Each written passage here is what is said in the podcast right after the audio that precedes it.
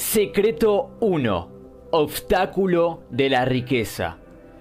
Capítulo 1.1. El enemigo principal.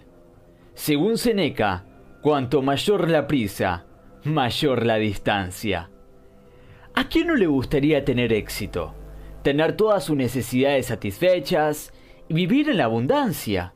¿A quién no le gustaría contribuir para un mundo mejor y ayudar a los necesitados? ¿Sería acaso una hipocresía no responder sí a estas preguntas? De hecho, existe un deseo natural en el hombre para la abundancia. Los seres humanos no nacieron para vivir en la pobreza, ya sea material, intelectual, emocional o espiritual.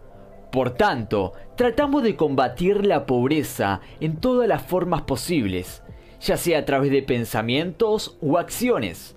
Es una lucha constante y puede llegar a ser incluso una obsesión. Sin embargo, tenemos que tener en cuenta que muchas veces es precisamente esta obsesión que nos impide de prosperar. Y cuanto mayor sea la obsesión, mayor es el obstáculo.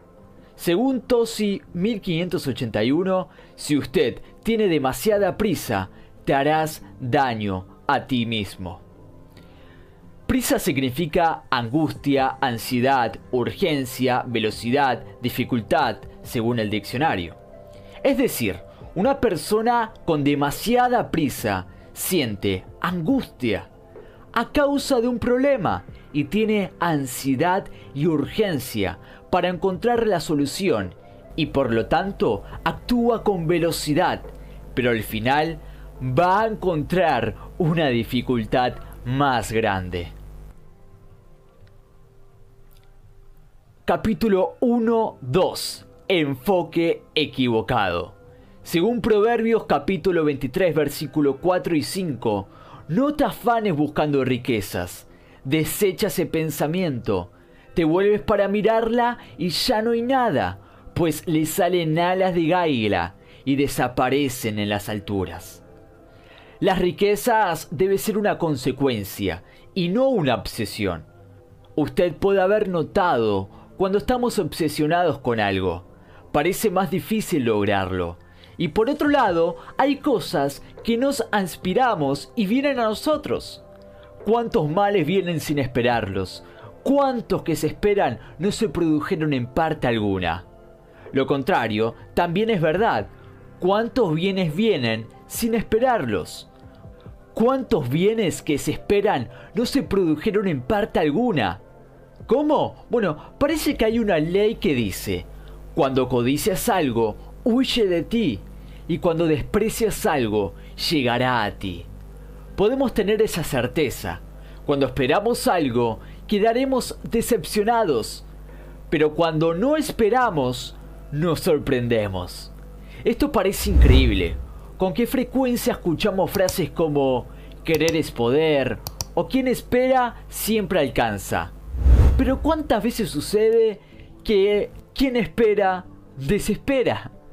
Esta enseñanza de Salomón no es muy difícil de explicar, pero la verdad es que siempre funciona. Es algo tan intangible y real al mismo tiempo. Usted quiere tener éxito, así que por favor no corras detrás de eso. La ambición nos hace ir tras los bienes codiciados y perder los bienes que poseemos. La ambición pone nuestra felicidad en el futuro y dice, mañana usted será feliz. Y al día siguiente dice de nuevo, mañana usted será feliz. Nunca debemos poner nuestra felicidad. Recuerde, el secreto de la felicidad está dentro de nosotros. La felicidad es la capacidad de disfrutar cada momento. Y la única vez que podemos ser felices es ahora. Hoy es el mejor día de nuestras vidas. Seamos agradecidos en este día. La gratitud es la puerta a la felicidad. Si la ambición de ser rico hace que las personas se vuelvan ricas, todo el mundo sería rico. ¿Ha notado cuántos millones y millones de personas andan tras de riquezas cada semana? ¿Jugando en los juegos de azar? La verdad es que las riquezas huyen. Alguien diría, si otros ganan dinero, ¿por qué yo no? Pero, ¿es esta la mejor manera? Todos quieren ganar la lotería. Todos quieren hacerse ricos con el mismísimo esfuerzo posible. Pero, por cada ganador, hay millones de perdedores. ¿No habría un camino con mayor posibilidades de éxito que ser uno entre millones? No, debemos poner los ojos en el dinero. El dinero ama a aquellos que lo rechazan y desprecia a los que le aman. Recuerda la famosa frase de Pablo, el amor al dinero es la raíz de todo mal. Primera de Timoteo, capítulo 6, versículo 10. El amor al dinero solo traerá daño a su vida. Sorprendentemente, para llegar a las riquezas, el camino más corto es el menosprecio de ellas. Si menosprecia las riquezas, ellas llegarán a usted. Capítulo 1.3 El camino a la pobreza. Según Proverbios capítulo 28, versículo 22. El avaro se apresura a enriquecerse y no sabe que la guarda la miseria. ¿Cuántas personas tienen codicia para enriquecerse? Sin embargo, la codicia solo puede alcanzar la pobreza. Si sus pensamientos y sus emociones se centran en hacerse rico, terminará infectado por la codicia. El hombre codicioso está obsesionado por ser rico y ni se da cuenta de que las riquezas huyen. De hecho, pensando en las riquezas, el camino hacia la pobreza. Salomón dice claramente que no nos centremos en hacernos ricos, pues esta es la mejor manera de acabar en la ruina. La ambición y la codicia son los caminos más rápidos para la pobreza. Quien quiere enriquecerse verdaderamente debe aprender a despojarse de toda ambición y codicia. Son verdaderas trampas para la miseria. Los asesinos gemelos del éxito son la impaciencia y la avaricia. Sea inteligente, Salomón sabía muy bien lo que estaba hablando. Se estima que fue el hombre más rico que jamás ha existido en la tierra. Ciertamente, él tenía grandes secretos para compartir con nosotros. Capítulo 1.4 Ilusión de riquezas. Según Proverbios capítulo 11, versículo 7. Cuando muere el malvado, perece su esperanza se acaba la confianza que ha puesto en las riquezas. Para muchos, las riquezas no son más que una ilusión. No vale la pena buscar las riquezas externas si nuestro interior es miserable. ¿Qué provecho tiene el hombre malo en ser rico? ¿Su riqueza eliminará su maldad? No, por el contrario, incluso pueden perjudicarlo. La riqueza en las manos de una mala persona solo sirve para aumentar su maldad. El dinero únicamente potenciará los rasgos de tu carácter.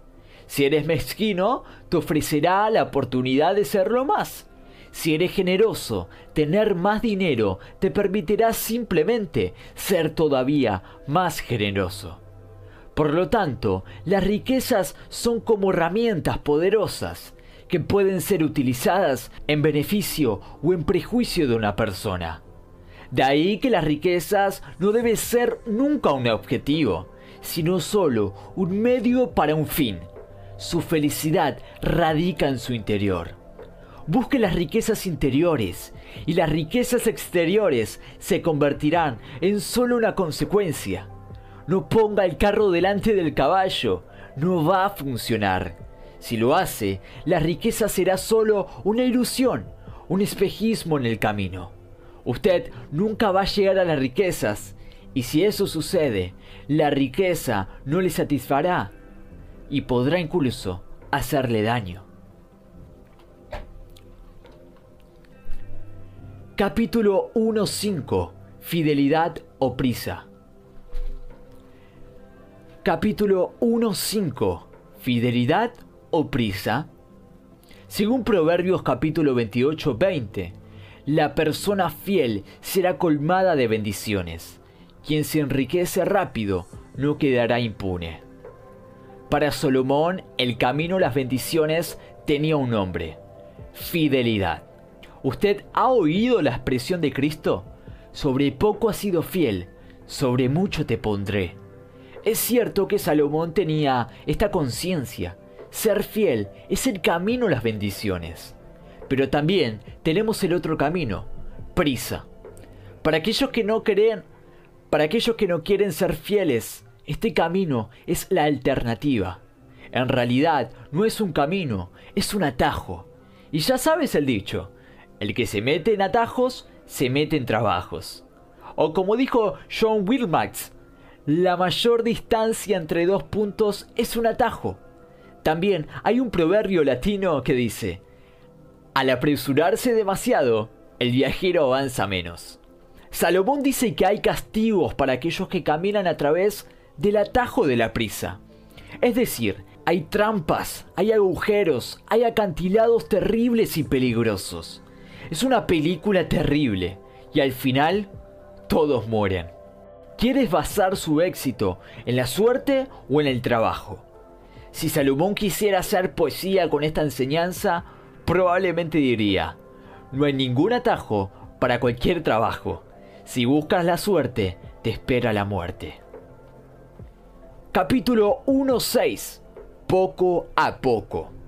Según Proverbios capítulo 13 versículo 11, riqueza efímera, mengua, quien reúne poco a poco, prospera. Aquí se puede apreciar el proceso descrito por Salomón para la riqueza duradera poco a poco. El dicho popular dice, grano a grano, llena la gallina el buche. La riqueza consistente debería producirse gradualmente, y no de una vez. Un claro ejemplo de esto son las personas que ganan millones en la lotería. Las investigaciones han demostrado una y otra vez que, independientemente del tamaño de sus ganancias, la mayoría de las personas que ganan en la lotería, al final, acaban volviendo a su estado económico original, es decir, a la situación que les resultaba cómodo manejar. Todo lo que se gana rápido se pierde rápidamente.